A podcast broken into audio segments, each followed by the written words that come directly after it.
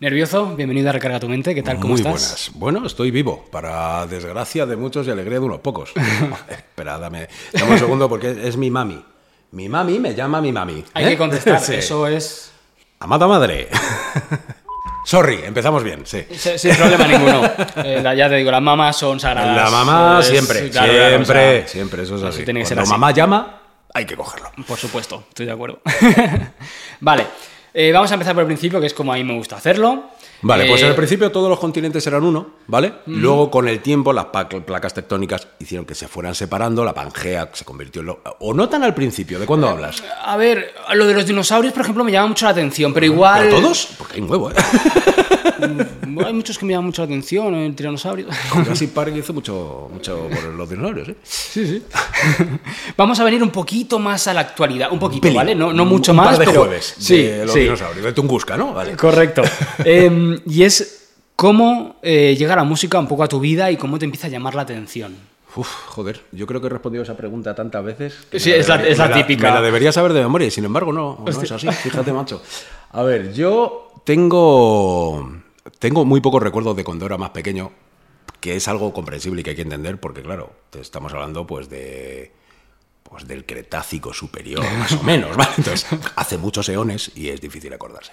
Em, el primer recuerdo que yo tengo de mm, ir a un concierto fue a darlo. Hostia. ¿Vale? Yo, yo nunca, eh, o sea, yo conocí el, el- el estar en un concierto de- encima, del Encima del escenario. ¿vale? Entonces eso es una de las que creo, de las razones por las que yo nunca he entendido muy bien el rollo fan. Es algo con lo que durante muchos años me, me entraba en System Malfunction porque era como, pero porque, a ver, que yo también hay gente que admiro, pero no sé, me venían, oye, un autógrafo y era como, ya, y me tiraba 20 minutos hablando con el chaval. Ya, pero no es mejor que te un apretón de manos y que guardes este recuerdo en tu haber. No es mucho mejor que una firma que en el fondo solo es ego para mí, que no sirva y yo se lo he explicado todo y el tío me mira así y decía, y puedes poner para mi hermana también. Entonces, bueno, le acabo de perder 20 minutos de mi vida.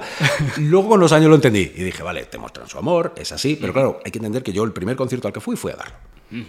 Y tenía yo, pues, 13 para 14. Por ahí, ¿vale? Vamos, de hecho, recuerdo que me tuvieron que llevar mis padres. Claro, el coche, obviamente. Claro, claro, esa- A, a la sala, actué, que además era, eh, no, no, no actuaba nervioso, no existía siquiera, era pues un chaval que, hay un, un chaval que hace esto del rap, esto nuevo que, pues así, y anima un poco la cosa, eso era todo.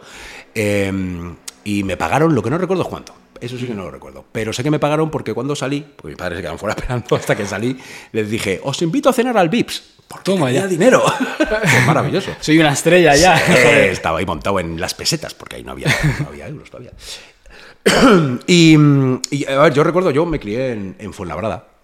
Y, allí pues tenía muchos amigos negros porque, claro, Fuenlabrada pues, era, un poco como Torrejón, ¿vale? Era pues, toda la gente de, de la base, eh, pues, había mucha, mucha población negra en, en Fuenlabrada. Y de repente recuerdo que llegó a mis manos una cinta, una cinta grabada, no original, por supuesto, era Fuenla. O sea, a ver, tenemos que hacer. eh, para jugar al fútbol hacíamos las porterías con las jeringas que había en el suelo, ¿vale? No, para originales no había. Y, y recuerdo que llegó una cinta a mi haber en la que por una cara había un tema que yo creo que era de Public Enemy, pero no lo recuerdo bien. Era, to the people on the here, to the people over there, to the people, the people, the people, people, the people, the people, people on everywhere, rock and roll. No me acuerdo exactamente si era de Public Enemy. Pero por la otra cara venían... Cool Modi. Me he acordado, coño, Cool Modi. I go see the doctor. Joder, me estoy sintiendo abuelísimo ahora mismo. Habrá alguno que lo buscará y dirá, Dios mío, ¿oías esto? Sí, así fue. Eh, luego llegó da, pues, Das Efes, luego empezaron a llegarme cosas y yo decía, ¿y este ritmillo especial? ¿Esto qué es? ¿Esto qué es lo que es que, que me llama, que me gusta? Y pues como era un flipado, como todos los de mi época, ¿vale? Pero teníamos una diferencia muy importante respecto a los flipados de ahora, ¿vale? Ajá. Creo que en, en mi época había una ventaja respecto a los flipados de ahora, porque a, esa edad, a esas edades todos somos unos flipados, sin excepción. Pero nosotros lo hacíamos en privado. Claro, ¿vale? no o sea, todas las, claro, las gilipolleces que hacíamos, pues como mucho llegaba a tu círculo de amigos y amigos de amigos, ahí acababa la onda expansiva, ¿vale? Pero ahora, Ahora puedes hacerte viral en un momento y ser aquel que se, se- prendió fuego para un TikTok ¿eh? y que todo el planeta se entere. Entonces, por lo menos hacíamos el mismo, las mismas imbecilidades, pero en privado. Eso para mí creo que es una ventaja. Sí, para total. mí, ¿vale? Entonces, como yo era un flipado, pues empecé a, pues, a interesarme un poco más, a ver tal, empecé a, a conocer gente, a contactar con gente. Entonces, claro, en aquella época éramos muy pocos rappers. Muy, vamos, lo podría contar con los dedos de una oreja. Eh, el, el otro día lo estuve mirando y el año pasado cumplí 30 años en, en la música. Hostia. Entonces, em, porque hay temas míos colgados en el YouTube del 92. Entonces, pues hice números, no no cálculo complicado, hasta ahí llego, no me pidan. Em, y eso, llevo 30 años en la música. De aquella época no había internet, no había móviles, no había.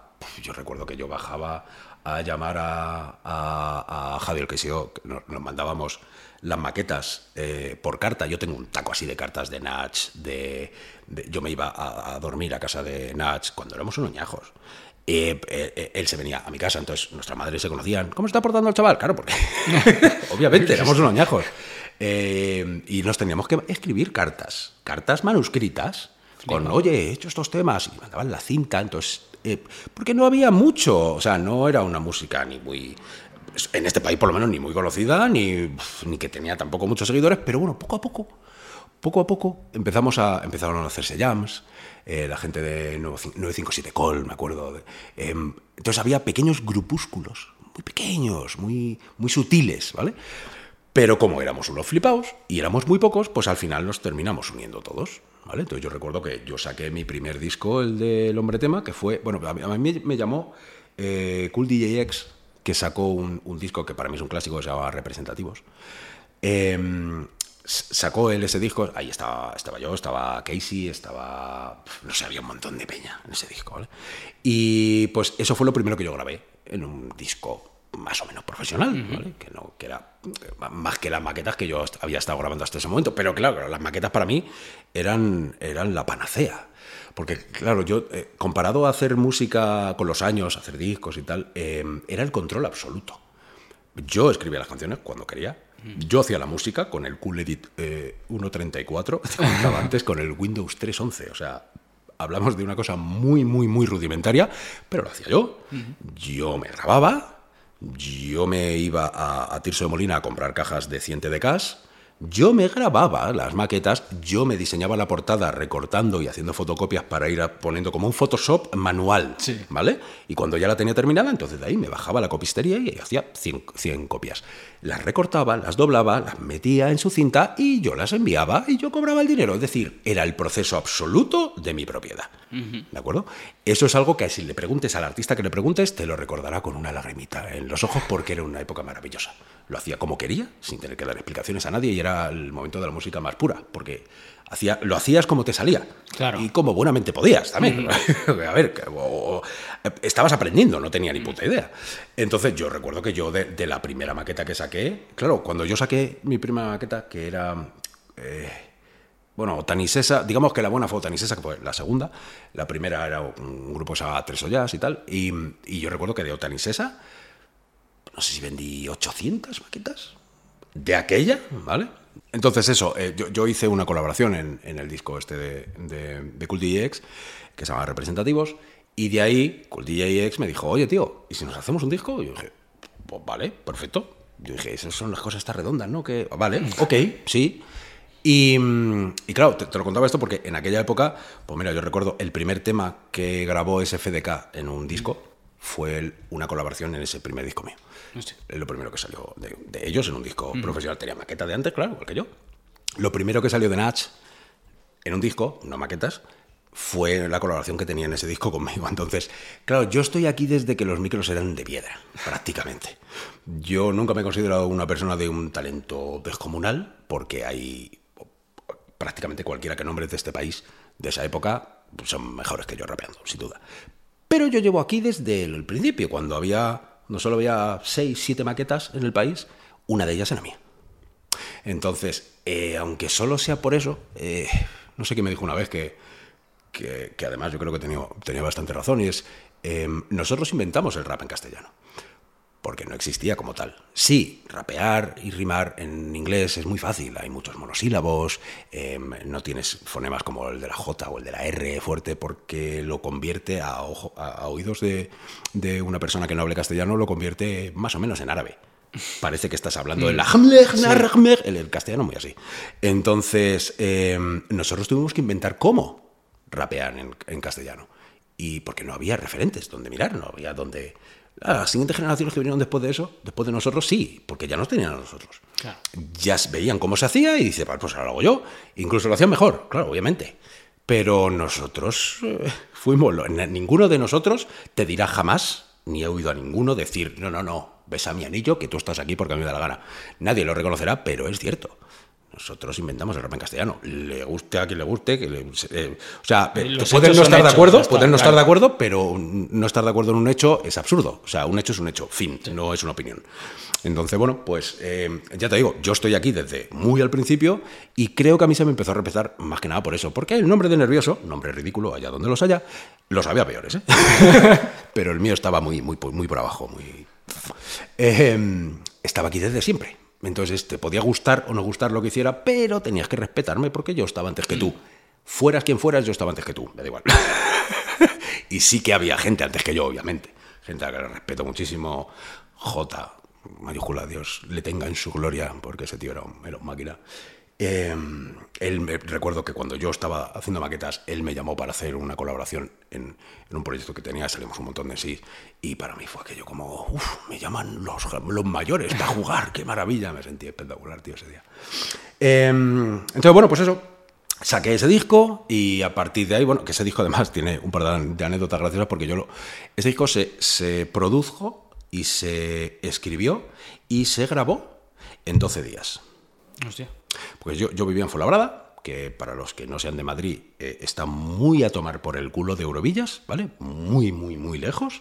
Y en transporte público, porque obviamente yo no tenía edad para otra cosa, eh, eran unas dos horitas, dos horitas y media para ir y yo lo mismo para volver a mi casa. Entonces, el, trato que yo llegué con Cool DJ fue, yo me monto en el tren, me escribo la letra en el trayecto de aquí a allí, cuando yo me monté en el tren, como antes de salir de casa, le llamaba, decía, oye, que ya voy para allá. Entonces él se sentaba y se ponía a hacer una instrumental. Cuando yo llegaba, la instrumental ya estaba hecha. Yo ya tenía la letra, me ponía delante del micro y la grababa. Fin. Un día una canción.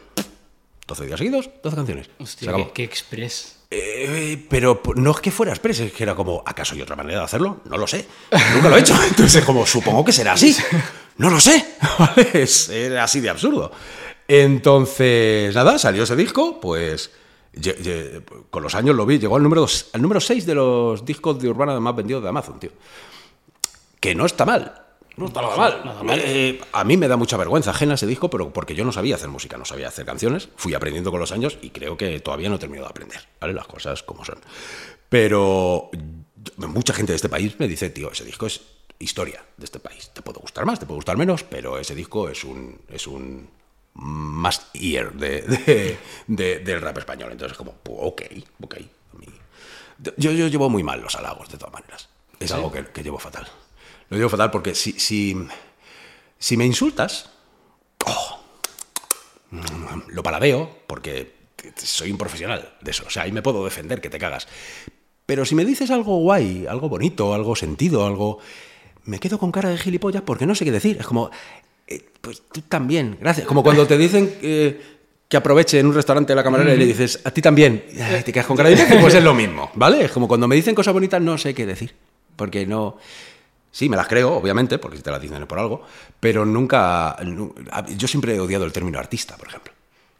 siempre me ha repateado, porque artista era Dalí, artista era Freddie Mercury, artista, no sé, yo, yo no soy un artista.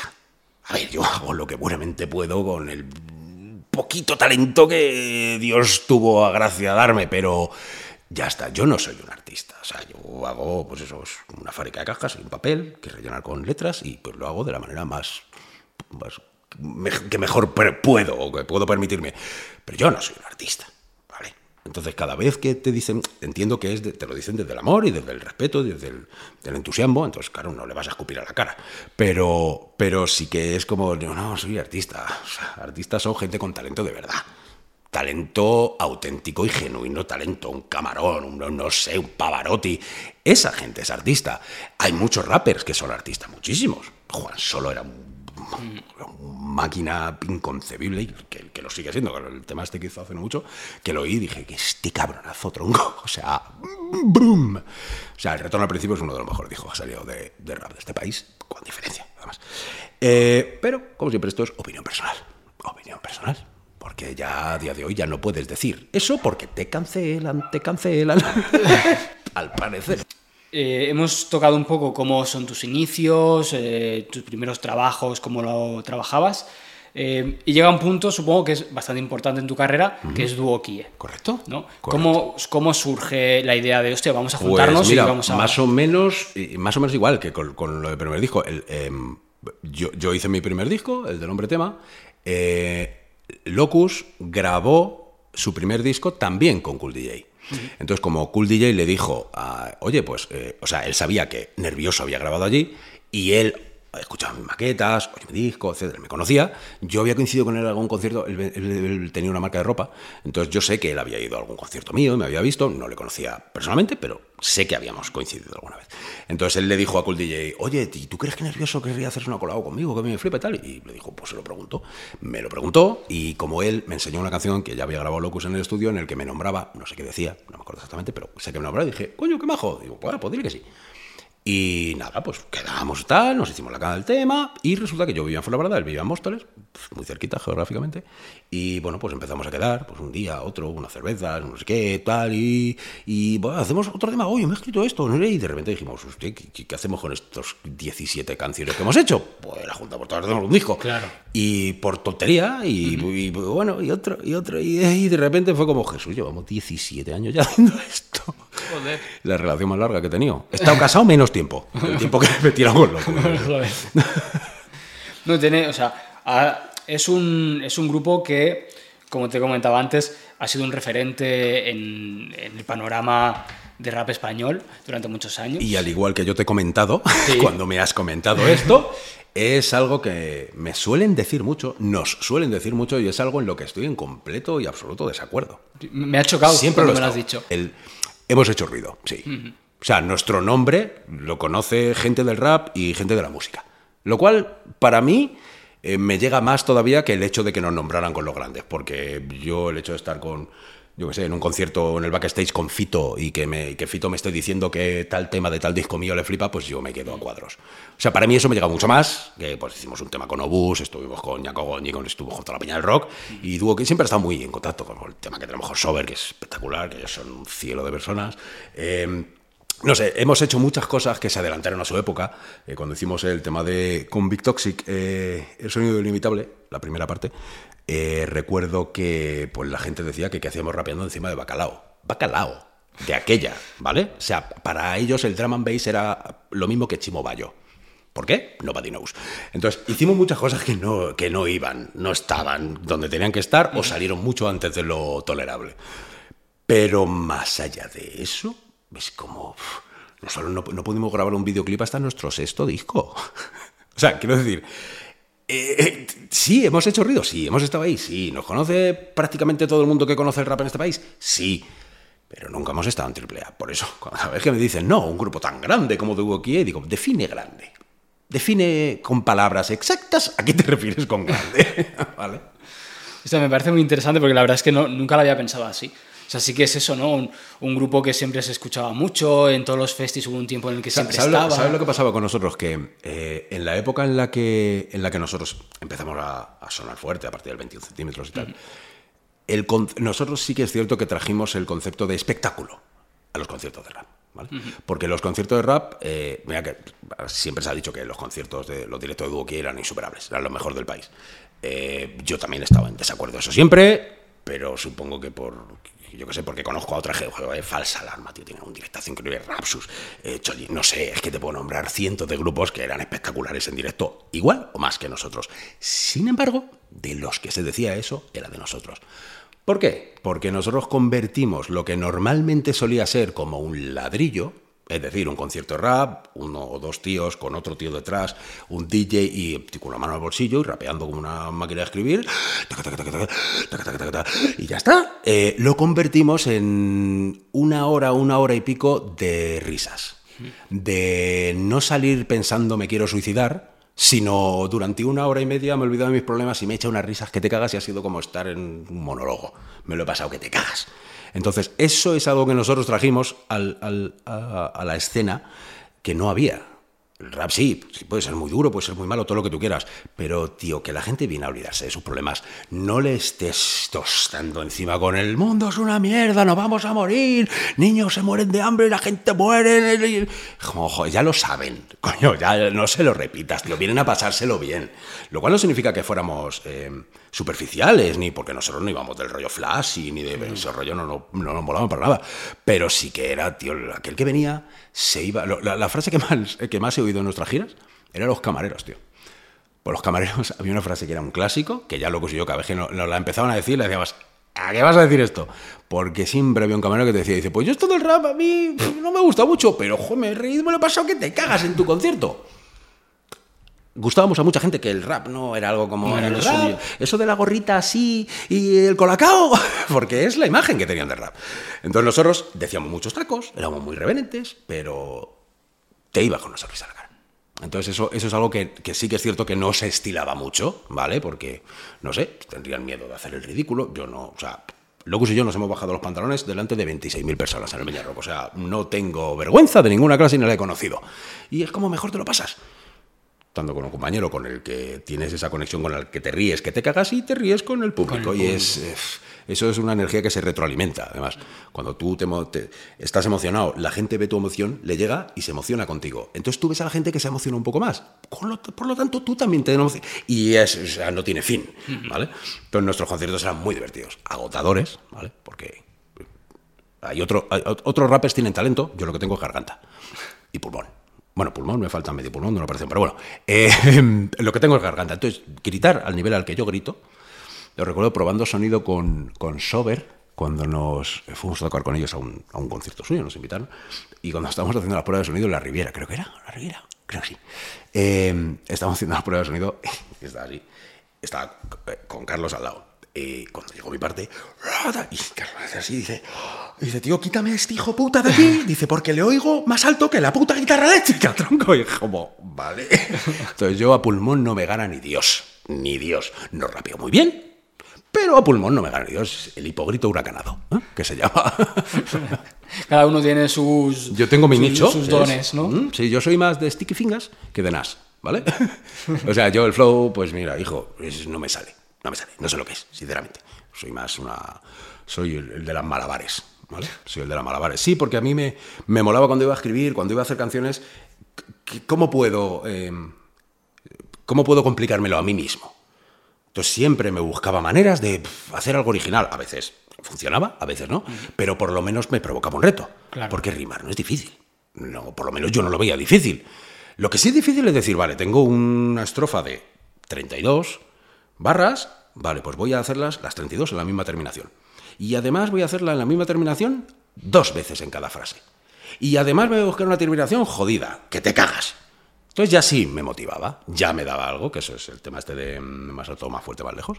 Eh, o yo qué sé, o, el primer rapeo este mío de, mm, de Nosotros lo hicimos, que rimé las, las primeras sílabas de las palabras en vez de las últimas. ¿Por qué no? Y que eso, al parecer, está en, en libros de, de- de poesía, que lo he visto en el Google Books este, de que como en tal, como hizo nervioso en tal canción, es como, hostia, yo, se me estudia, qué cosas. Flipa. Flipa.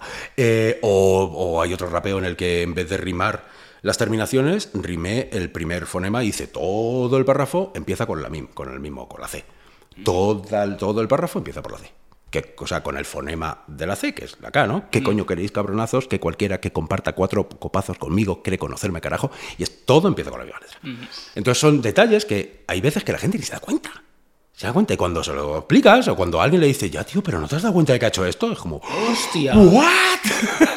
Entonces el efecto vocal de Nach es un, es, un, es un máquina, es un bestia. Nach es un bestia. Pero lo que hizo fue una cuestión de tiempo, desde mi punto de vista. O sea, es decir, si quieres, lo haces. eh, aunque solo sea por fuerza bruta. Es decir, voy a cogerme todas las palabras del diccionario y ya está. Entonces, eh, hacerlo no es difícil, lo difícil es tener la idea. Eso es lo difícil. Y eso es lo que él hizo. espectacular. Ya está, no hay más que es que no, se le puede toser, porque es cierto. Entonces yo intenté, a, mi nivel, pues hacer cosas lo más complicadas posibles que podía para mí. Y por eso te digo que lo de esto del em, de esta, esta dúo que apesta tenemos una piedra en la mano por si protestas, testas, pasando de visto, me estas, estas babas del solo deben ser vuestras. Tras cada patada hay una respuesta puesta a la base. Miren, entonces lo que hice fue la primera palabra del siguiente, de la siguiente frase era la última sílaba de la frase anterior. Pues yo qué sé, me complicaba la vida yo solo, sí, pero era divertido. Por lo menos me motivaba, algo es algo. Por eso te digo, yo no, yo no tengo flow, no soy, ni por asomo estoy en la lista de los 100 mejores en sí del país, ni de lejos. Pero bueno, pues ahí he estado resultón, sexy, que eso cuenta también, con una voz, con una voz que escúchame lo que te digo, y eso, pues y una polla que no cabe en un zapato. Es que no sé más cómo van a gloriarme, no tengo mucho más.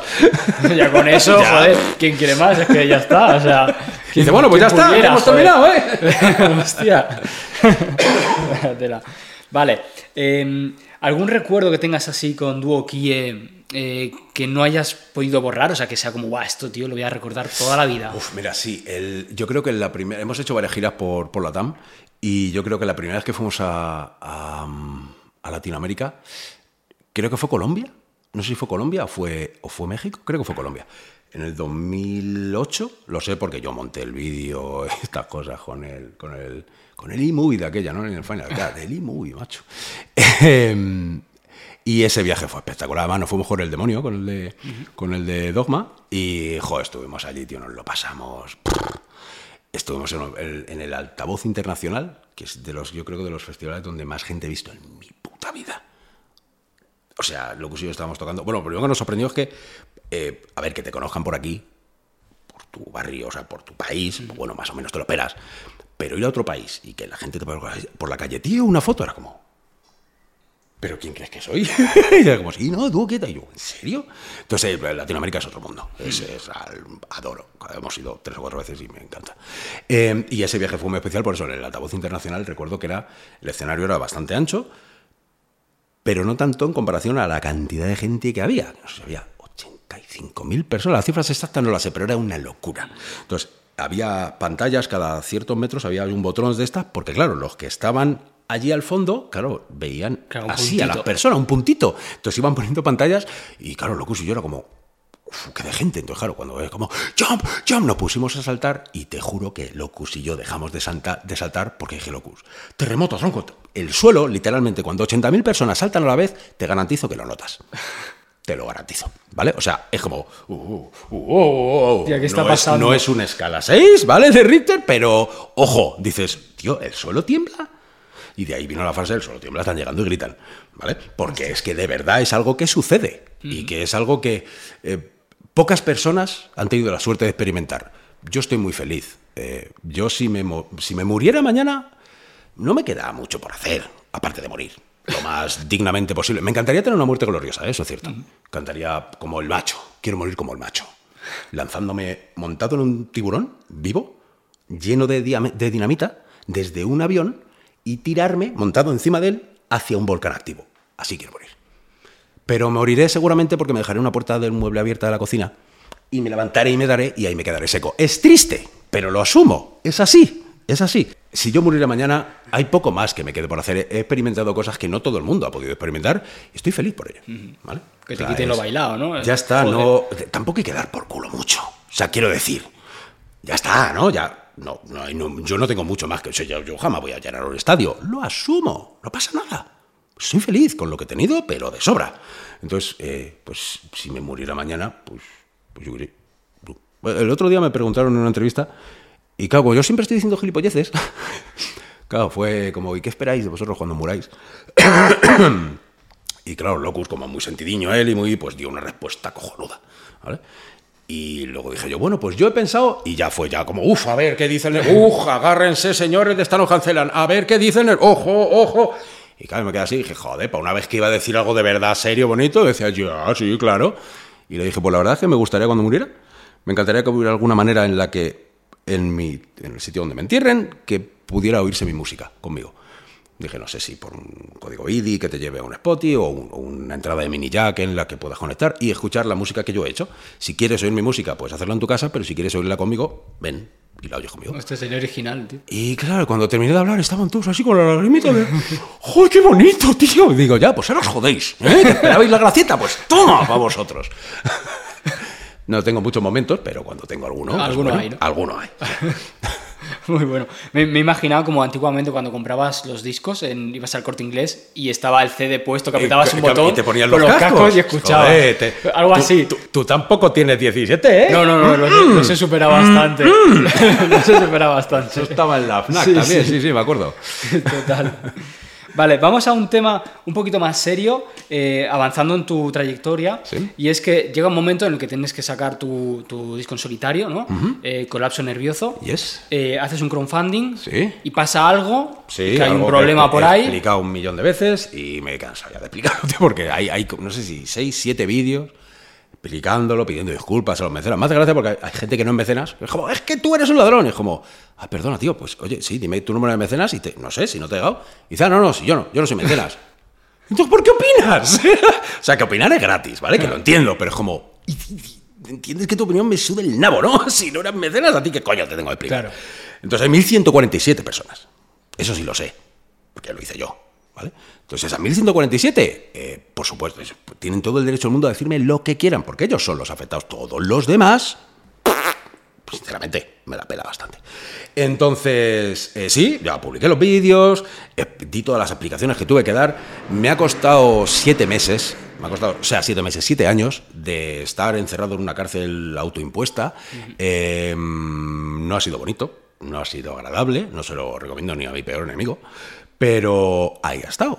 Entonces, eh, una de las cosas que yo, de las condiciones que puse cuando salió todo esto de volver con el dúo key y tal, eh, fue como, mientras sirva para que dé el dinero suficiente para que pueda terminar de entregar las recompensas de colapso, entonces sí. No quiero ganar dinero, no, me da igual, porque en estos siete años mi relación con el dinero ha cambiado enormemente. Es importante, pero ya no es vital. Me da igual.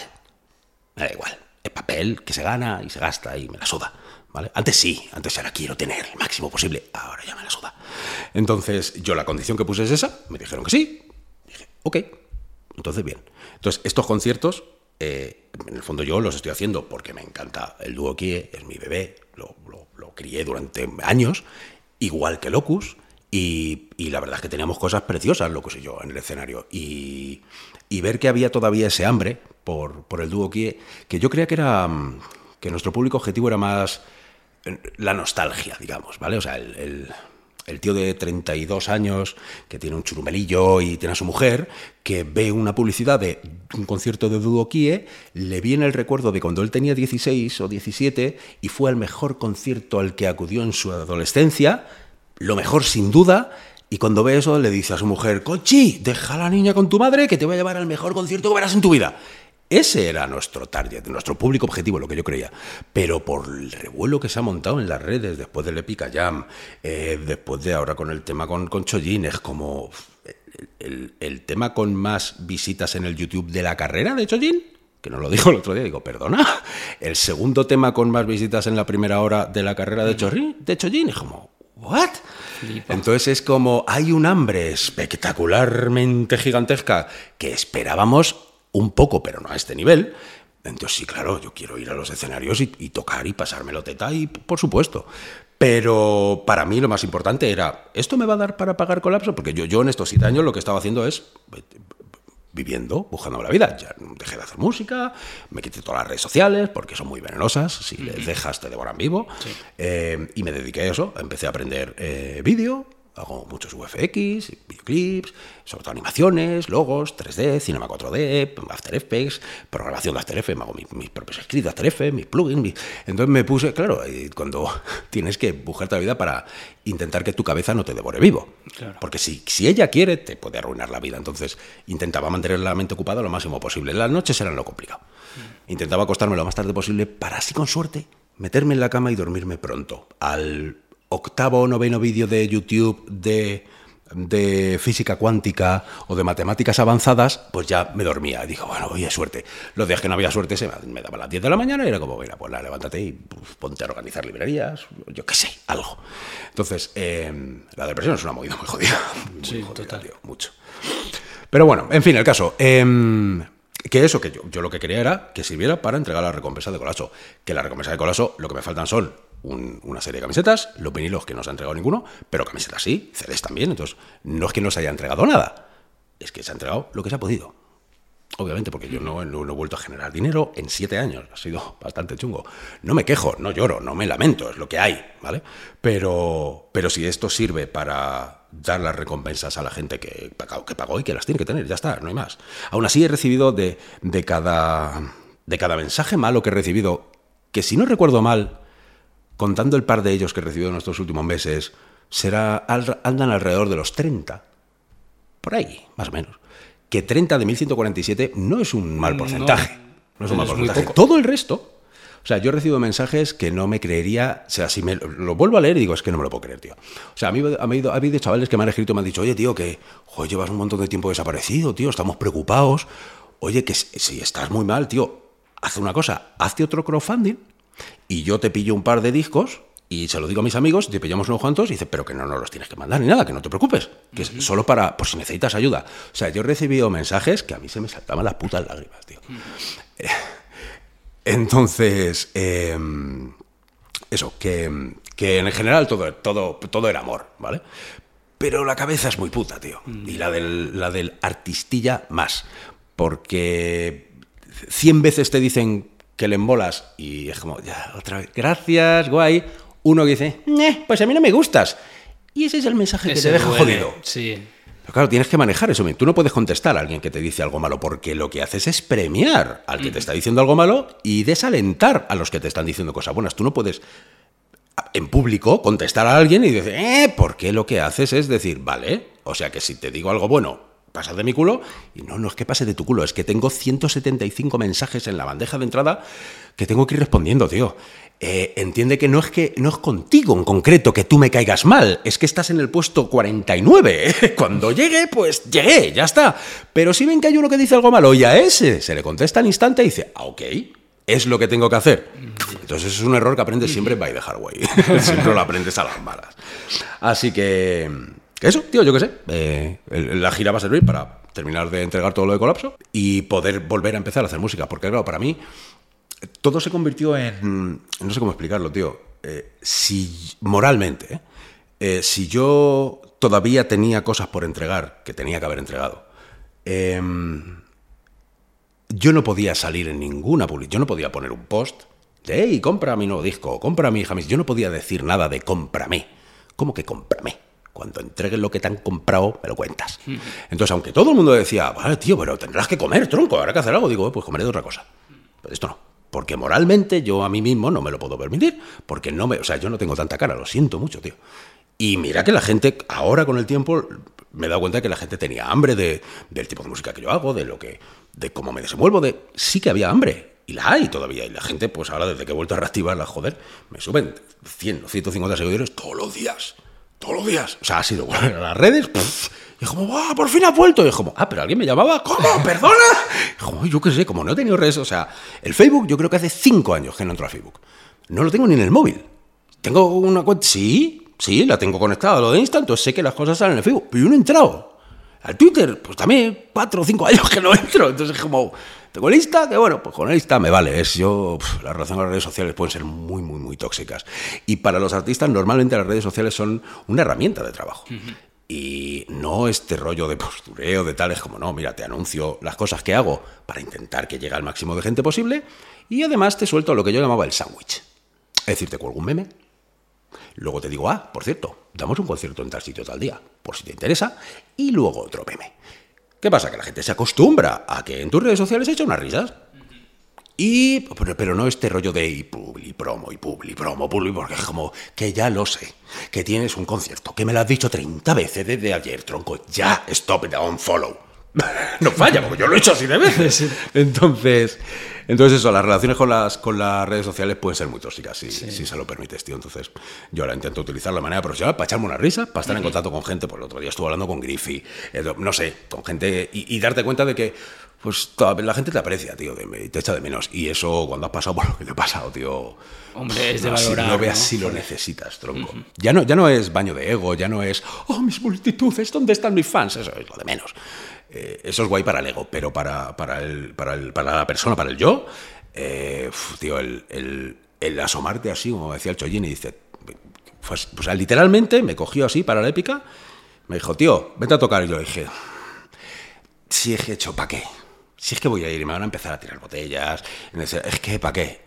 Y se me quedó así, me, me, literalmente me cogió así de la pechera, me dijo, tío, asómate, coño, asómate y míralo tú. Porque te digan, lo que te digan es como, nah, lo que yo creo es lo que es. Y punto, y de ahí no te baja del carro ni Dios.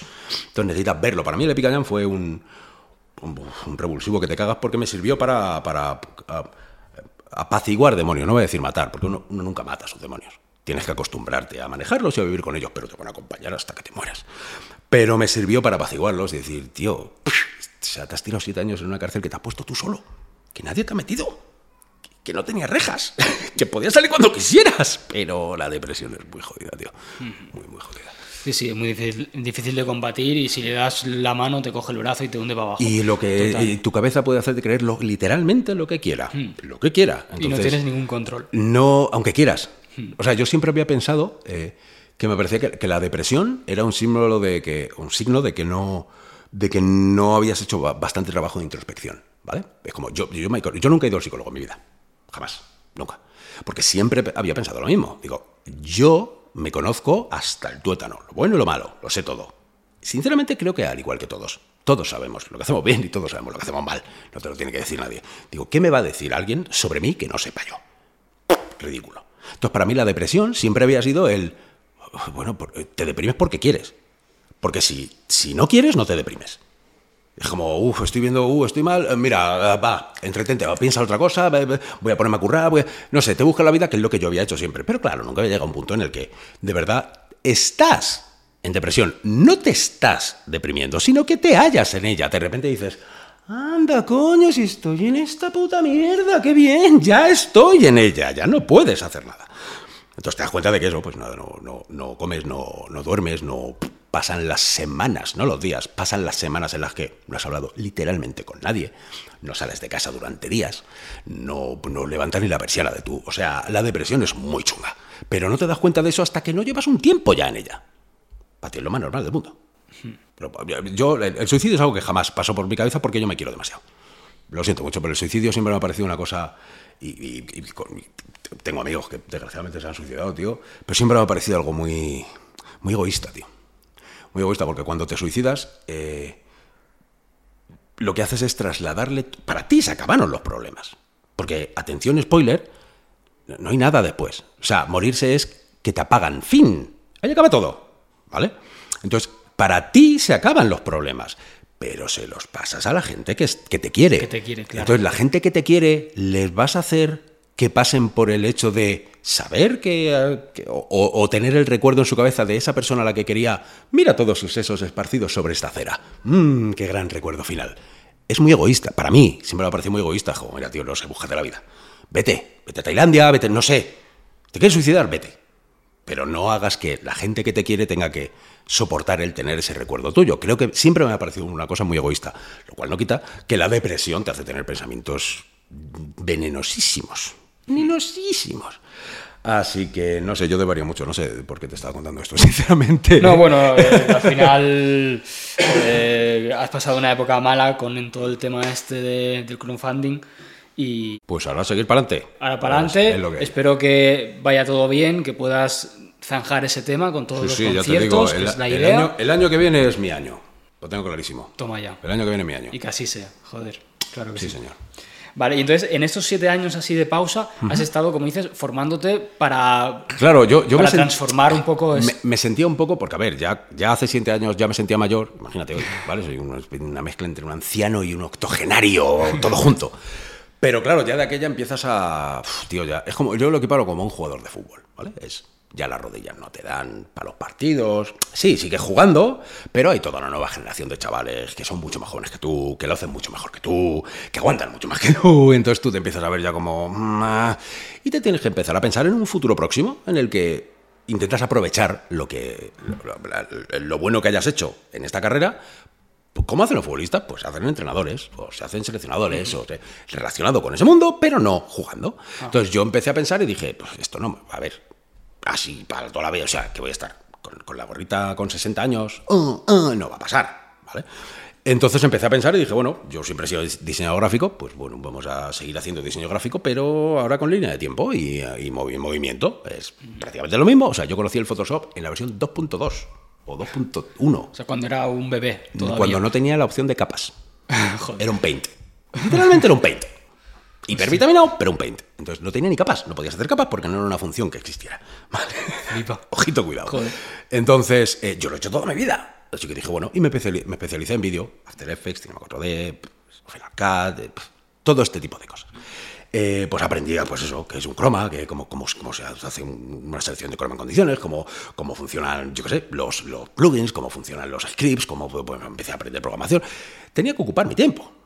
Era o eso o pegarme un tiro. Entonces, la opción A era mejor. Por Mucho lo que mejor. sea. Sí, ma- pues no hay que limpiar tanto las paredes luego.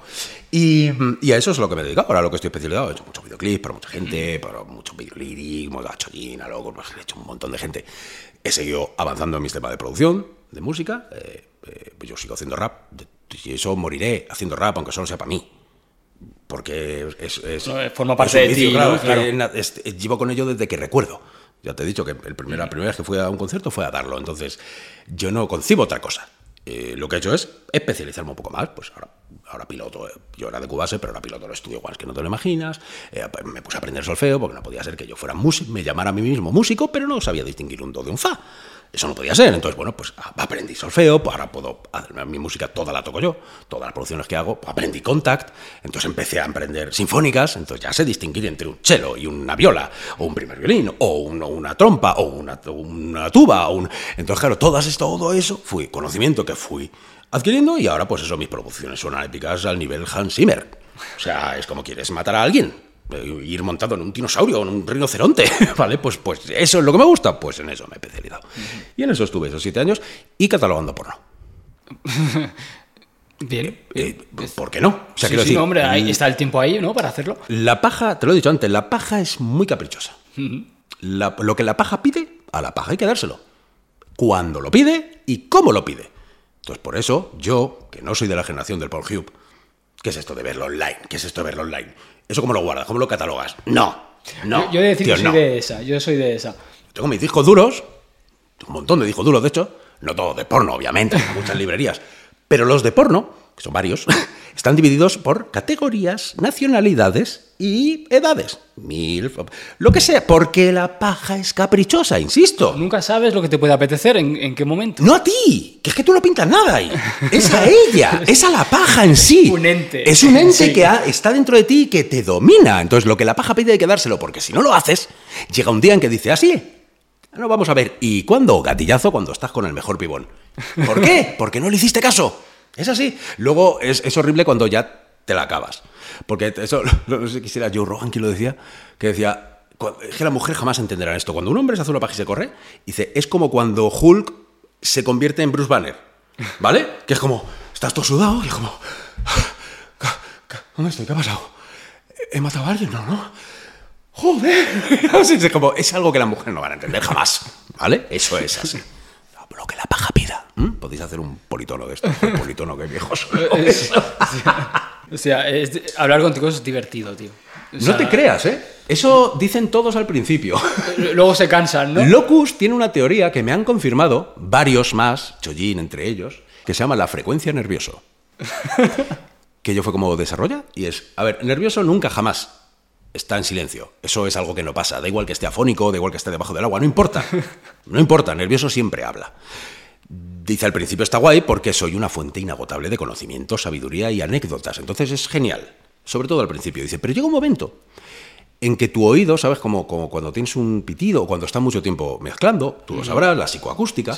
Dice, llega un momento en que tu oído, para protegerse a sí mismo y no perder la cordura, lo que hace es eliminar ciertas frecuencias. Por eso cuando estás mucho tiempo mezclando, pues hay veces que dices, joder, Charles, ¿por qué no lo oigo? Y lo sube, lo achicharras y llegas al siguiente y el Charles estaría arriba, porque tu oído ha ido eliminando esa frecuencia para que no moleste tanto. La frecuencia nervioso, que es el dulce y cálido tono de mi voz, eh, al rato se termina anulando. Entonces, loco, dice, yo en la furgoneta iba con nervioso, entonces yo de vez en cuando le miraba, le miraba y dice, y yo lo único que veía era... pero no le oía porque la frecuencia mi cerebro ya la anula. Porque es que si no, mm, pereces. Entonces, al parecer hay una cosa que se llama la frecuencia nervioso. Es, al principio es divertido, pero al final es como Aníbal Lecter, al final te vuelve loco y te suicidas si, si, le dejas. ¿eh? Y la gente de tu alrededor pues ya lo sabe de, sobra. Sí, joder, me acuerdo de un concierto, no sé dónde fue, eh, muy, muy al principio que terminamos el concierto y nos fuimos al... Pues en aquella época, pues claro, éramos, un mindundis, no muy distinto de lo que somos ahora, pero bueno, en aquella época todavía dormíamos en una misma habitación, pues los tres, ¿no? Estaba Time, estaba Loco y estaba yo. Terminamos el concierto, nos fuimos a dormir, pues cada uno en su cama, y ya nos metimos a dormir. Y era como, ah, ah, nos queda, oye, pues habéis visto... Y ya Loco me dice, dice, tío, nervioso, en serio, ¿vale? Quiero dormir. Guay esto, esta mierda que me cuentas, genial, pero me quiero dormir. ¿Te puedes callar? Y yo le dije, hostia, sí, perdona, eh, tío, sí, no te preocupes. No te preocupes que ya no, no voy a volver a abrir la boca, voy a estar en total y absoluto silencio, como una tumba, como un murmullo, como el viento. Ni siquiera voy a estar aquí. La gente va a preguntarse, joder, y nervioso no estaba porque no le oigo. Y que te ya! O sea, por lo visto, al parecer, me tiré media hora diciendo, pero si estoy callado, pero si no digo nada, si no hago más que estar fundiéndome con el silencio, soy casi inaccesible, como el tiempo y el que te calles, y así todo el rato. Entonces, sí, estoy de acuerdo en lo de la frecuencia nerviosa, total. Al principio es bien, pero... Mm, mm, mm, Vale, yo por ahora todavía no lo he comprobado. Todavía nos quedan un par de temas. Igual, igual ocurre. Igual llevamos seis horas y no me he dado cuenta. pues más de una hora llevamos. La entrevista más larga de tu podcast. De repente igual el podcast se queda en silencio y es que ha llegado la frecuencia. A la frecuencia, o sea, si ya llega a lo digital, ya me cago vivo. o sea, eso es que ya Waves va a sacar un plugin, ¿vale? Para manejar la frecuencia nerviosa, ¿ok? estaría guapo, ¿eh? estaría guapo. Hemos nombrado ya antes Epica Jam, eh, que es como la vuelta de Duokie, digamos, al primer contacto con, el Para mí fue el test. Para mí fue el test. Porque, a ver, Chojin es nuestro hermanito. Lo que Chojin diga va a misa. Chojin me dice, oye, necesitas matar a todo ese estadio de personas. Y digo, ok, no sé la razón, pero si me lo dice Chojin hay que hacerlo. Ya está. Chojin es mi hermanito y lo que él diga para mí es, es la voz de Dios. Entonces, eh, llamó a Locu, me llamó a mí. Eh, pues a ver, Locus y yo tuvimos nuestra diferencia porque estuvimos 17 años hombro con hombro. Eso crea roces, quieras o no, ¿vale? En cualquier negocio. Y, eso fue lo que pasó. Entonces llevábamos años sin, ni siquiera hablarnos. Como yo dejé las redes sociales, bueno, perdimos un poco la pista de cada uno y ya está. Y Chojin, claro, como es muy amigo de los dos, dice, tío, esto ya es en plan pan. Dice, a mí me da por culo que tuvo no de más conciertos. Dice, porque es que eso es verdad. El Chojin, cada vez que hemos dado cientos de conciertos con él, siempre, siempre, siempre él, antes de dar su bolo, estábamos tocando nosotros, yo miraba para atrás y él siempre estaba, se tragaba los conciertos enteros del dúo aquí, uno tras otro, como un niño. Como, tío, Cho, si lo, has visto mil veces, y dices, no me canso nunca, tío. No me canso nunca. Entonces, Cho es muy fan, siempre ha sido muy fan. Y dijo, tíos, estoy preparando una movida de épica. Mm, me gustaría, si puede ser, a ver si os apetece. Y fue como, no sé, bueno tanto Loco como yo dijimos lo mismo. Dice, no sé, ¿y qué ha dicho el otro? ¿Vale? Entonces, claro, Chojin, que es muy así, pues a los dos nos dijo lo mismo. Sí, sí, el otro ha dicho que sí, que bien. Entonces fue como. Todo el lío que hizo. Ok, ok. Y, y, bueno, pues al principio estaba la cosa un poco así rara, porque claro, hacía años que no nos veíamos y que no hablábamos siquiera. Y nada, duró 20 minutos, no duró más, ¿vale? El, mm, duró 20 minutos. Y ya empezó a salir todo lo bueno, porque lo malo se olvida muy rápido. El cerebro en eso es muy sabio. Y lo malo está ahí, siempre está ahí, pero cuanto el tiempo va pasando y eso es lo primero que hace por olvidar. Eh, es malo, así que... Y te acuerdas de lo bueno, de los buenos momentos, de lo divertido, de lo increíble, de lo... Entonces eso, eh, duró muy poquito la tirantez y de repente fue como, tío, estamos como dos quinceañeros enamorados, tío, ahí escribiéndonos por el telegrama a las dos de la mañana, tío, ¿qué he pensado esto? Y fue como, venga, va, sí, vamos a hacerlo. Y suponíamos que iba a estar bien, porque como he dicho antes, suponíamos que había hambre de Duokie, pero no eso, tío. Porque en ese festival estaba literalmente casi casi toda la creme de la creme del rap español estaba Nach, estaba Rafus, estaba Falsa Alarma, estaba, estaba Fireboy, estaba. Yo que sé, que estaba todo Dios, tío, Frante, yo que sé, estaba petado de superestrellas. Pero el nombre que más gritaba era ¿vale? O sea, era como. Y el Chollino lo decía, dice, tío, es que, es que no hablan de nadie más. No hablan de nadie más. Y Nach, que es súper amigo, tío, estábamos en el backstage, el tío era como, me alegro tanto, tío, que de esto tan bonito que está viviendo, era como todo el mundo. Vamos, tocamos el tema con el Chollín y cuando terminamos nuestros tres temas, bajamos y la gente no lo vio porque fue detrás del escenario abajo. Al terminar, nos dimos un abrazo los tres y hubo un montón de lágrimas súper varoniles y pues, sí, fue todo muy raro, pero muy bonito, ¿vale? Muy bonito, que es a lo que voy. Y mm, para que veas el nivel de amor que hay entre nosotros, ¿sabes? Y, mm, y, él nos dio la oportunidad de que comprobáramos lo que te he dicho antes de me cogí y dijo, mira, asómate un poquito, ¿vale? Del agujero en el que estás y míralo tú, porque que te lo diga yo no vale. Entonces, él me hizo mirar y dije, ojo, hostia, pues, pues, pues, no voy a haber estado engañándome como un gilipollas, ¿vale? Algo muy común en mí, por cierto. Eh, y nada, pues eso, pues dijimos, bueno, pues ¿y si hacemos una gira pequeñita? y mira, eh, la, seis días sold out en Madrid. Joder, toma ya. en seis días. Y en Barcelona y Sevilla, que nos quedan, no sé las entradas que quedan, pero sé que no muchas, ¿vale? Eh, también pillo en verano, justo, lo normal, pero vamos, no creo que vayan a durar mucho las entradas. Si Barcelona va por el mismo camino. Eh, nuestra intención después de esto es, el año que viene, darnos un paseito por Latinoamérica, porque Latinoamérica mola mil. Y, y tenemos mucha gente que nos sigue en Latinoamérica, que tampoco es justo que a la gente de aquí les demos este regalo, como quien dice, y que allí no. Entonces, eh, iremos a Sudamérica, claro. Y, y, este, estos bolos los estamos preparando a tope de power. Cuando digo a tope de power, hablo nivel, nivel, ¿qué te digo? Gangbang, MILF, o sea, nivel pro total, ¿vale? De la muerte hay un montón de show en esto que va a ser, se va a hablar de este concierto durante meses. De, esta, gira se va a hablar durante meses. Vamos a, vamos a poner el listo muy alto para los que están ahora ahí arriba, que es como, vale, mira, los papás han vuelto, ¿vale? Los que, los que, los que empezaron esto han vuelto y os vamos a decir cómo era, por si se os ha olvidado. Eso me ha gustado mucho el tema que hemos hecho con Chollín, el tema este de con todo. Em, me ha sorprendido para bien la cantidad de gente que, que dice lo mismo en los comentarios. Es como, joder, menos mal. Que alguien se acuerda de cómo era el rap. Que joder. Lo cual a mí me hace un poco de... No digo que yo sea mejor que los demás, porque eso no es cierto. Pero a lo mejor esto que, que se ha olvidado un poco a lo mejor tanto trap y tanto... Eh, que está guay, ¿eh? que yo lo respeto, no es una música con la que yo haya crecido, pero entiendo que hay, otros estilos y yo como músico lo respeto todos. Pero, tío, no, no tiene esta fuerza, no tiene... O sea, si yo veo un concierto que quiero Rage Against de Machine, tronco, o sea, quiero saltar y, y energía, no quiero el... Eh, conceptos aleatorios sobre una 808 y un club de una 909 y ya, y a lo mejor una nota de un sitio mm, mm, y ya, es como tío, que entiendo que a lo mejor los chavales de ahora les transmite un montón. A mí no me transmite una mierda. Es como, se acaba de levantar. ¿Eh? Arranca, coño. ¿Sabes? Es como, insisto, no es que mi música sea mejor, pero más energía tiene. O sea, la, música de Duo siempre se ha dicho que es música para, para ir al gimnasio. No sé por qué, pero yo, yo no he pisado un gimnasio en mi vida, Dios me libre que me quede estoy. No, mm, ¡Qué asco! Pero yo, este cuerpo esculpido en mármol, gracia divina de mi genética. Em, eh, la gente va mucho al gimnasio a, ah, y a levantar peso y tal porque le motiva. Y eso, perdóname, eso no lo puedes hacer con, con un temita, con un bombo de una 808. Lo siento, tío. Te pongas como te pongas. Y hay grandes temas eh, de, de ese rollo. Entonces me ha gustado mucho que el leitmotiv general, el, comentario general es siempre eran igual de, joder, me ya hacía falta esto, ¿eh? Coño, a ver, y es como, que no, nosotros no hemos dejado de hacer esto. Lo que pasa es que os habéis puesto a escuchar otra cosa, pero... Así que bueno, la verdad es que estamos muy emocionados con, el rumbo que está tomando todo, tío. Qué bueno. La verdad es que sí. Hombre, como, como eh, persona que consumía Duo mola volver a ver el nombre ah, junto, ¿no? En plan, pues tú aquí. Supongo que para. desde tu prisma, sí. Claro, desde el mío, yo lo veía al revés. O sea, yo veía O, I, K. o sea, quiero decir.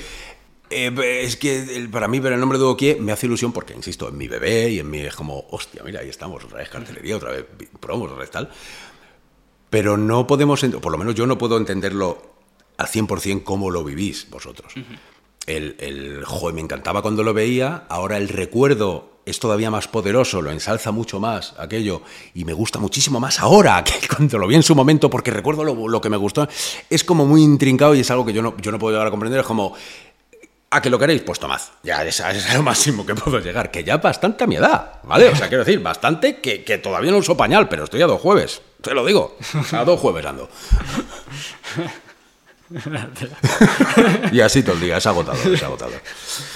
Yo por ahora sigo escuchándote, o sea, que todo bien, todo bien. No, todo bien no, eso denota una falta de criterio musical total y absoluta, pero continúa por ahí. No se lo digas a tu psicólogo, ¿vale? Porque le darán un botón, me darán unos tíos con una cabeza y... ¿Vale? Ok. Perfecto. La nueva música de Duo Kie. Eh, ¿Qué, música de Duo Kie? O sea, ¿va a haber nueva música? O sea, yo he dado por hecho en realidad que sí. Sí, tú y eh, todos. sí. No, a ver, de momento no de momento lo que vamos a hacer es una gira de que eso sí, un concierto de dos horas y media. O sea, a, lo, rolling, a lo rolling, ¿vale? Em, no, no, de momento no tenemos pensado meternos en el estudio. Sí que es cierto que, bueno, este tema que ha salido con Chollín es con Duo Kie. Luego hay un tema de, eh, del proyecto de Locus de Cicatrices en el que voy a salir yo, que técnicamente no es un tema nuevo de Duo Kie, pero es Locus Featuring Nervioso.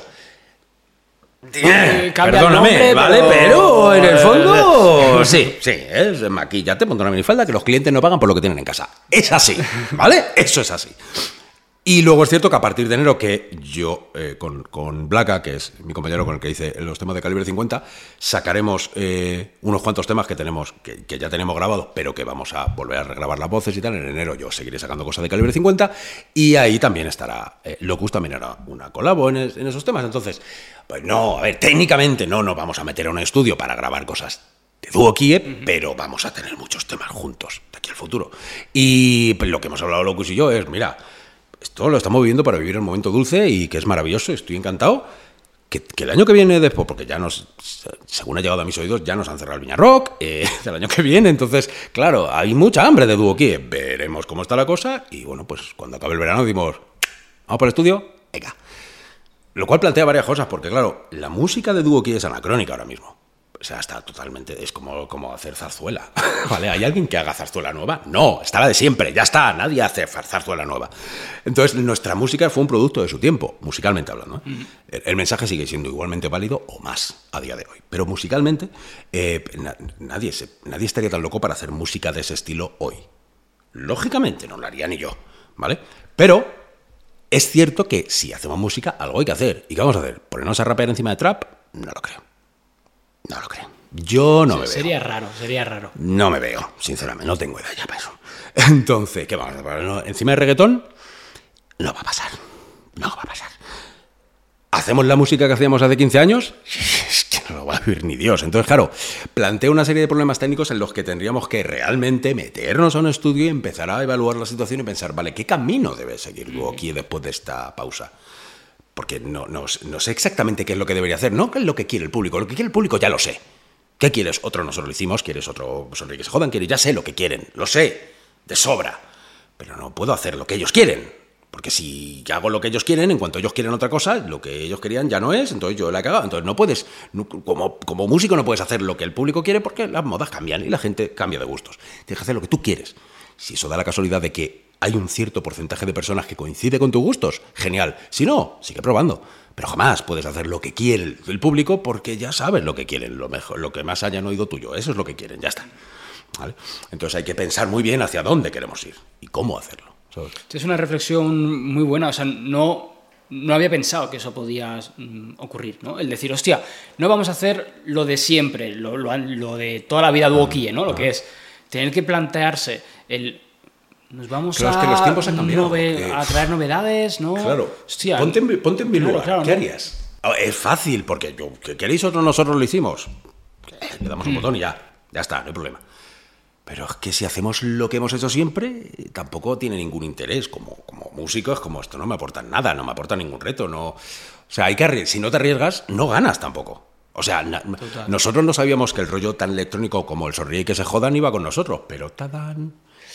Eh, no sabíamos que el tema, los temas de rock, tan, la guitarra nos quedaban tan guay, pero eh, ahí tienes Misión Mujer Destruido. No lo sé. Entonces, si no pruebas, no sabes si funciona o no. Entonces, por eso, para mí es importante no puedes hacer lo que, te, lo que tu público te pide. Porque el público no sabe lo que pide. Pide lo que quiere. Pero a lo mejor lo que quiere no es realmente lo que quiere. Es lo que cree que quiere. ¿Por qué? Porque tal canción, tal canción y tal canción me flipan. Así que por mí, hace esas tres canciones eternamente. Pero pues es hoy. Pero puede ser que pasado mañana ya se lleve otra cosa. Y aunque a él le encanta esa canción, pues ahora ya es como... mm, Entonces tú no puedes eh, eh, hacer que las decisiones musicales sobre, sobre tu persona las tomen otros. O se basen en los criterios de otros, porque entonces tú no eres artista, eres intérprete, con suerte. Suerte. y no todos. Entonces, bueno, yo tengo una, tengo, tengo una visión sobre, el, sobre la vida y la música que es entre absurda y patética, pero es mía. Y es la única que tengo. La, y la que te vale y ya eh, está. ya está. Claro. Y a quien no le guste, que lo cancelen, que ahora se puede, al parecer. Totalmente. Me gustaría, tío, eh, saber un poco eh, qué diferencias hay entre nervioso y la persona que, que hay detrás, ¿no? Shit, that's a good one. Shit. Ahí tienes que meter el- la voz de la, de la piba esa. Shit, that's a good one. Joder, eh... Si lo pienso, que es algo que no acostumbro a hacer, y no sabe que dolía tanto. ¡Ah, ah, ah, joder! Em, supongo que... eh, eh, una vez alguien que me dijo que, que el ego es un problema, ya sabes, la teoría de Nietzsche, del yo, el super yo y tal, todas estas cosas.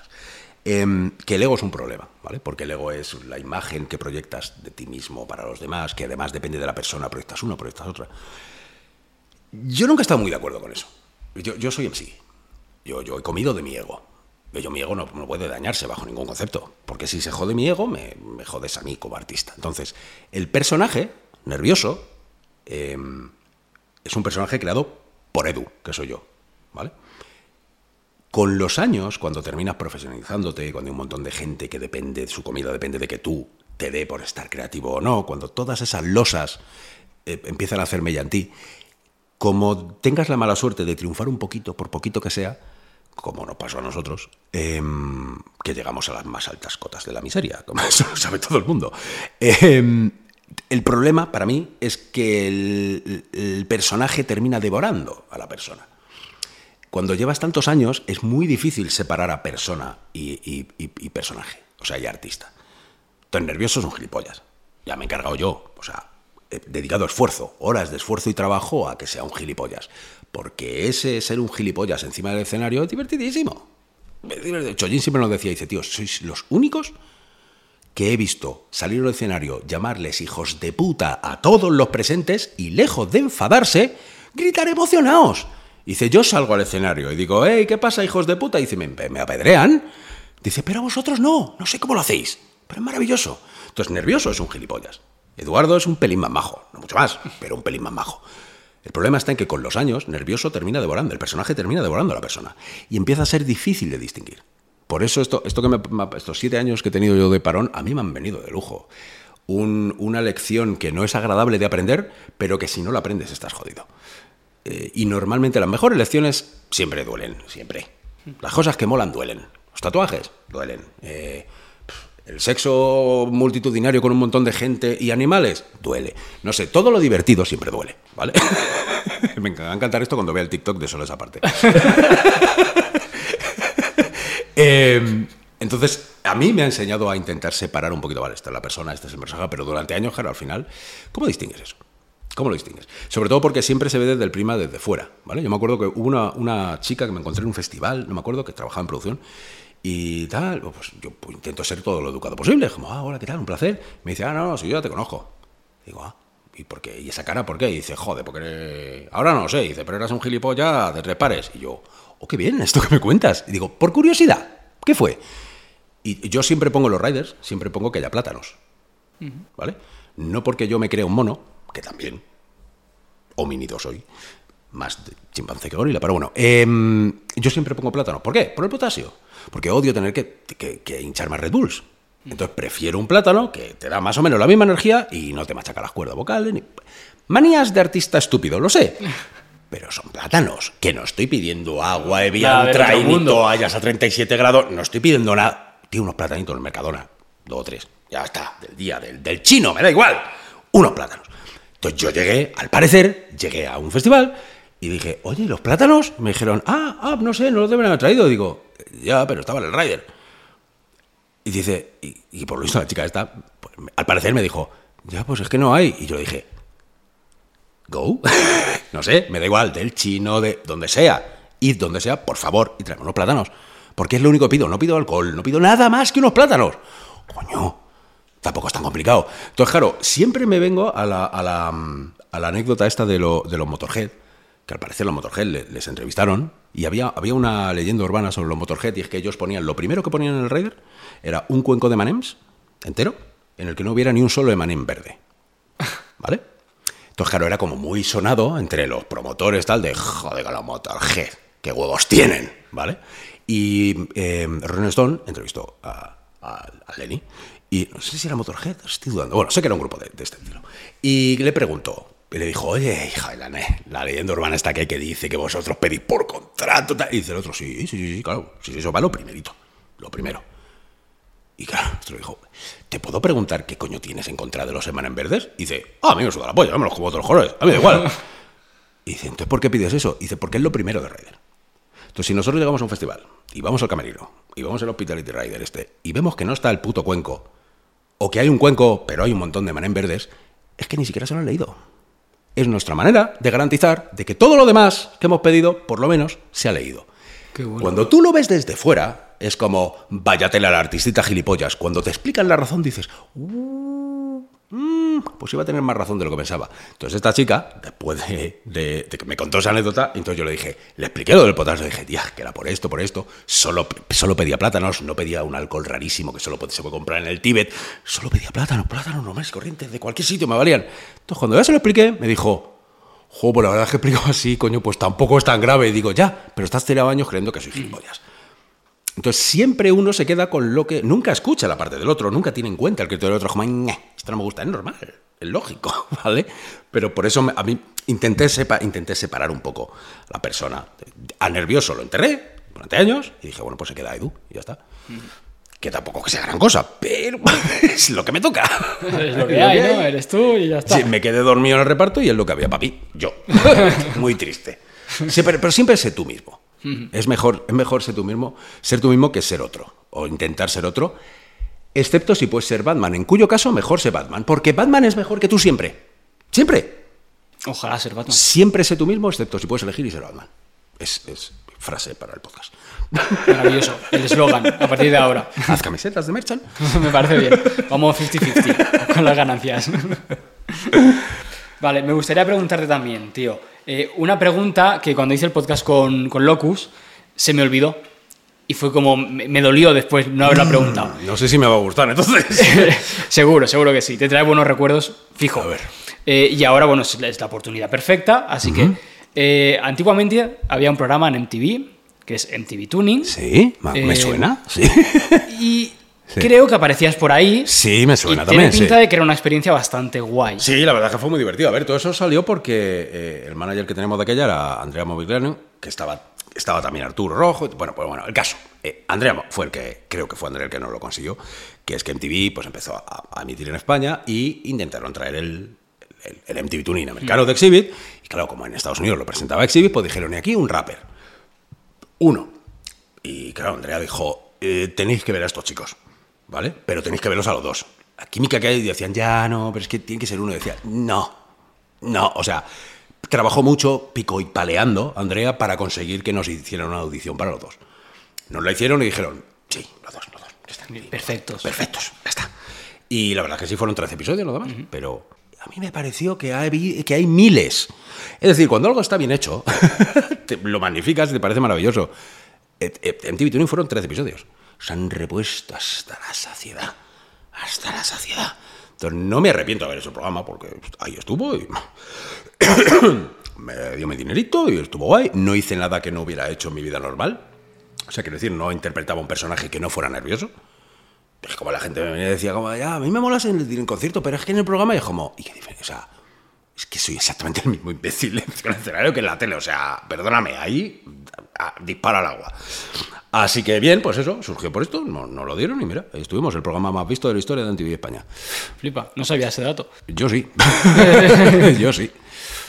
Es que, joder, pegabais mucho para ese tipo de programa. O sea, era, es que lo que hemos dicho, perfecto. Sí, yo siempre me vi en una cosa así o en... Me gustaría hacer algún programa de crítica de cine porno.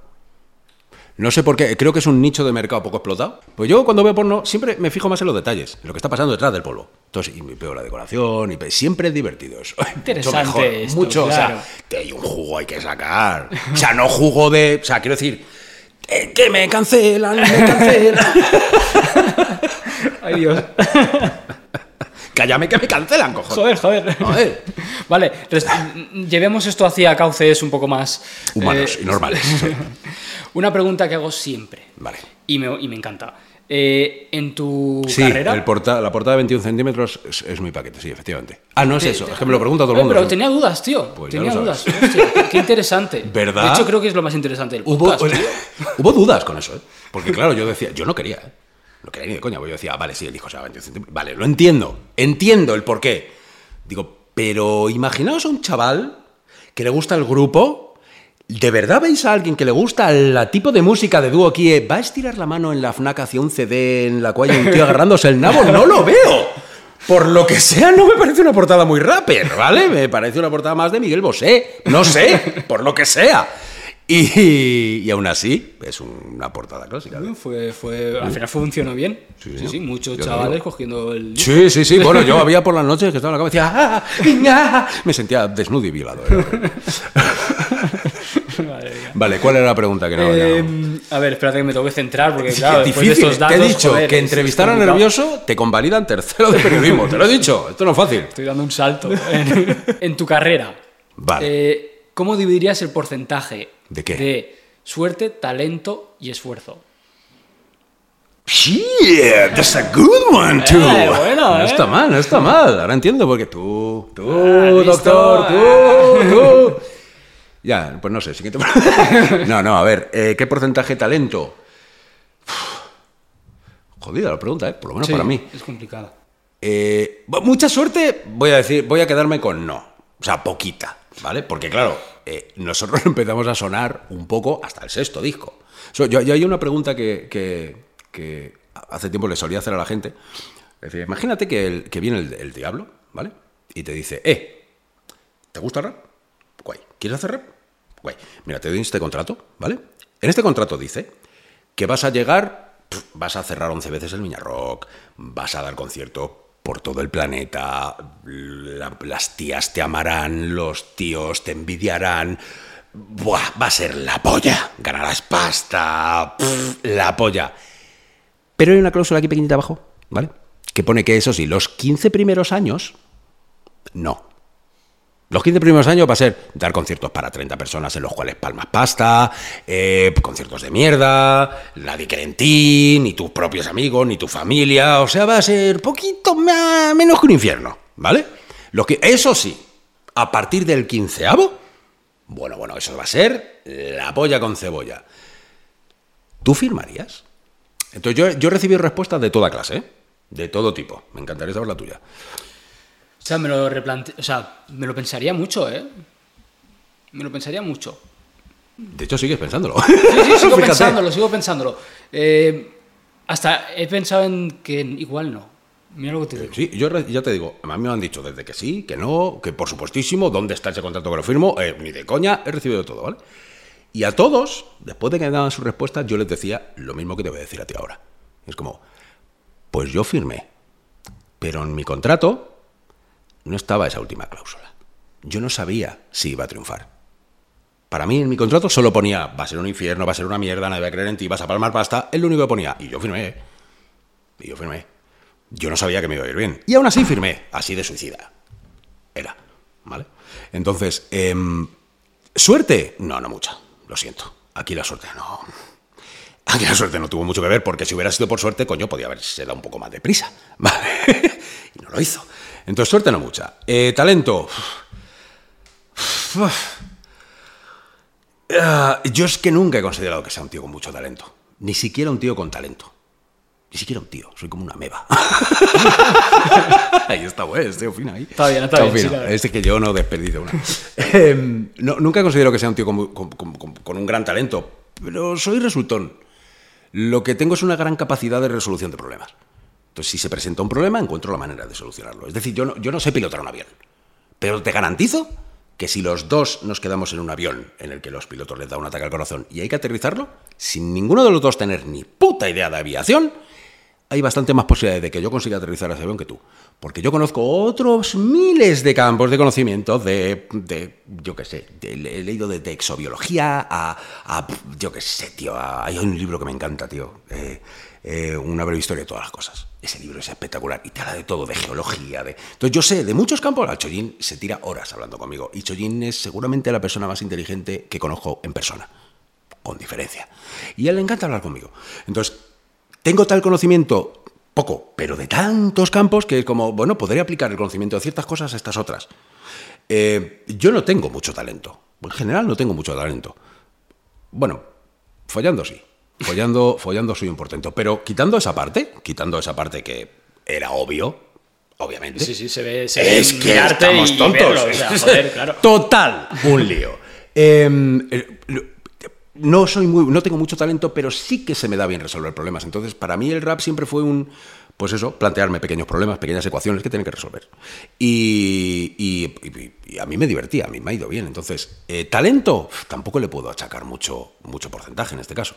Así que casi todo el porcentaje se lo vamos a dar, venga, un 69% por hacer la cieta por decir una cifra casualidad, cualquiera. Casualidad total. Uh, adiós. no, tranquilo. Lo he roto, lo he roto. una cifra cualquiera por ejemplo, ¿vale?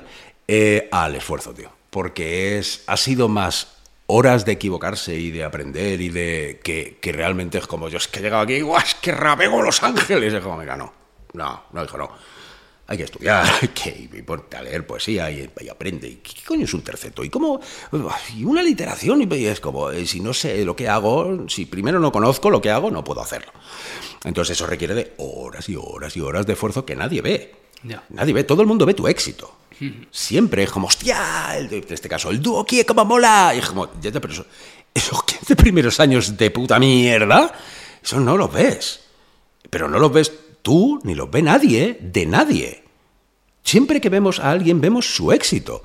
Pero ese éxito siempre se ha basado de manera primordial en el fracaso. Hasta que no fracasas, no aprendes qué has hecho mal. Eso lo contaba Antonio Banderas y me parecía maravilloso. En este país hay una, mm, eh, una cultura de, que el, fracaso se toma como el antónimo del éxito. Es decir, lo contrario del éxito. O tienes éxito o fracasas. Es lo que se tiene de manera común. Pero eso no es cierto. El fracaso es una parte del éxito. Es decir, aquí un tío emprendedor monta un bar y, por lo que sea, al año se arruina, como normal, porque no tiene ni puta idea, cierra y dice, bueno, lo he intentado. No he tenido éxito porque he fracasado. Por lo tanto, yo me quedo por contento porque lo he intentado, no será que no lo he intentado, así que me pongo a currar de otra cosa. Pero eso, eso no está bien planteado, es, no, no, por fin has fracasado. Menos mal, cuanto antes fracases mejor. Porque ahora vas a coger todo ese conocimiento de por qué has fracasado y lo vas a aplicar para el siguiente proyecto.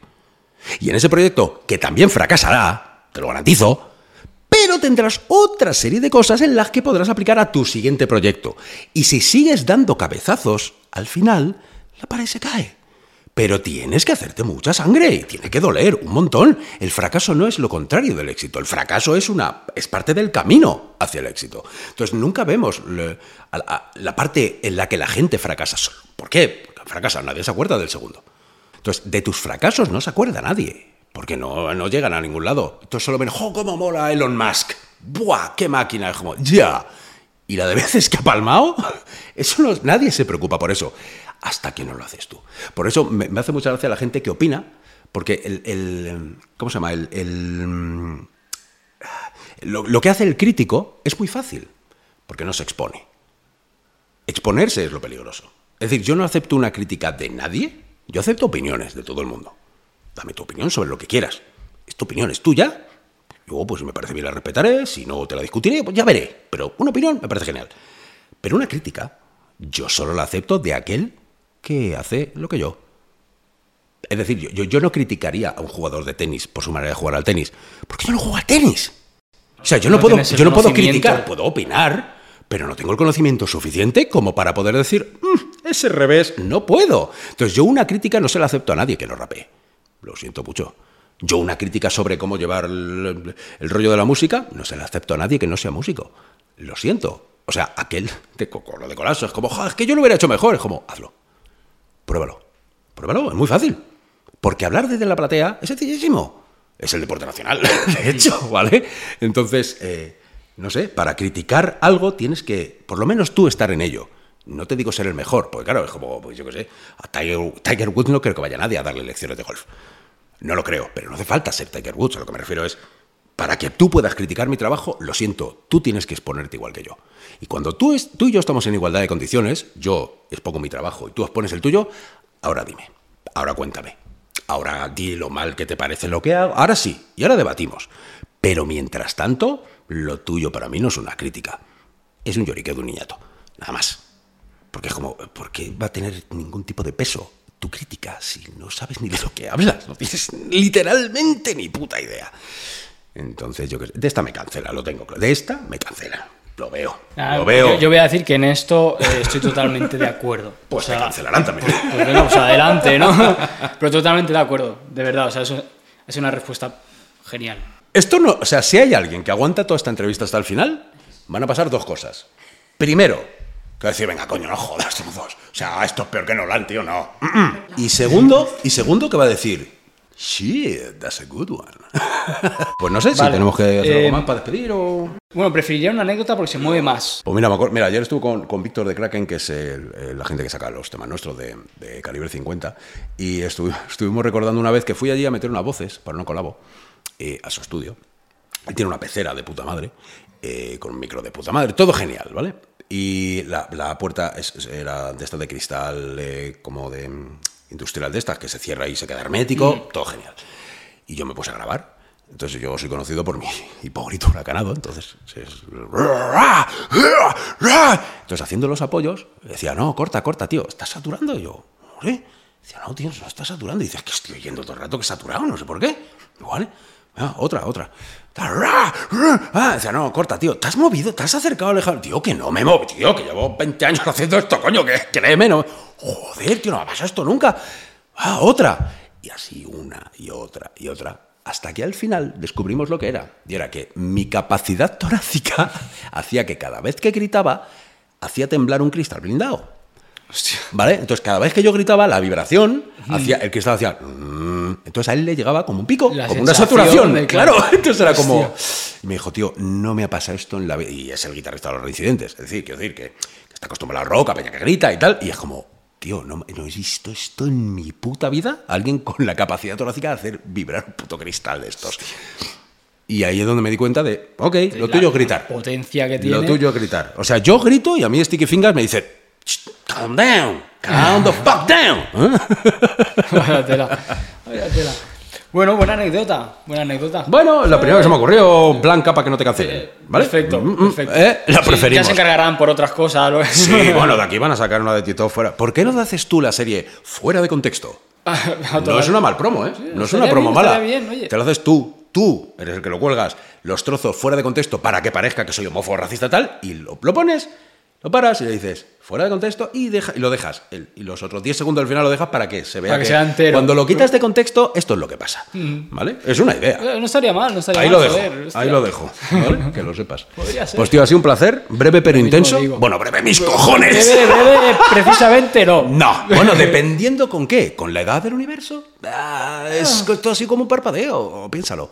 Como una peli de Nolan, esto ha sido breve. Yo le preguntaría a, a- a la gente que está detrás, ¿os ha parecido breve? Es- Yo creo que lo comparen con lo yo- que lo comparen. No, las dos cosas que he dicho que va a pasar. La primera es que esto no hay Dios que lo soporte. O sea, si eres capaz de ver este podcast entero de principio a fin, pues te dan una chapita y un este de bravo. El concilio de hombres lo aprueba. Y segundo, que se van a sorprender de que soy un tío con mucho más mundo interior de lo que parece. Mundo de mierda, pero mucho mundo. Mm, vacío completamente y yermo cual páramo, pero mucho mundo, ¿eh? Totalmente. Pues muchísimas gracias por traerme, tío. Lo mismo digo, gracias por venir. Espero volver cuando, pues eso, que cuando haya pasado la hora y pico o dos horas de, de podcast, pues ya cuando esté a punto de morir, me vengo, ¿vale? Me parece ¿Te parece bien? Me parece maravilloso. Siempre estará esto abierto para ti. Yes. Así que nada, de verdad, muchas gracias. Espero que la gente haya disfrutado. Ya podéis arrancar, o sea, limpiaros la sangre de los oídos. Ah, vale, ahora es, ahora es el momento. ¿Mm? Pis pausa, que se llama.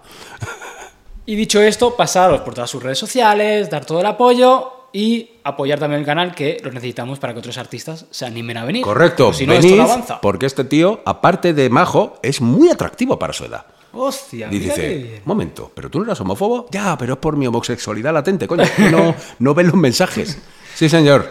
Sí, señor. Me ha gustado este podcast. Os lo recomiendo. Oh, yeah.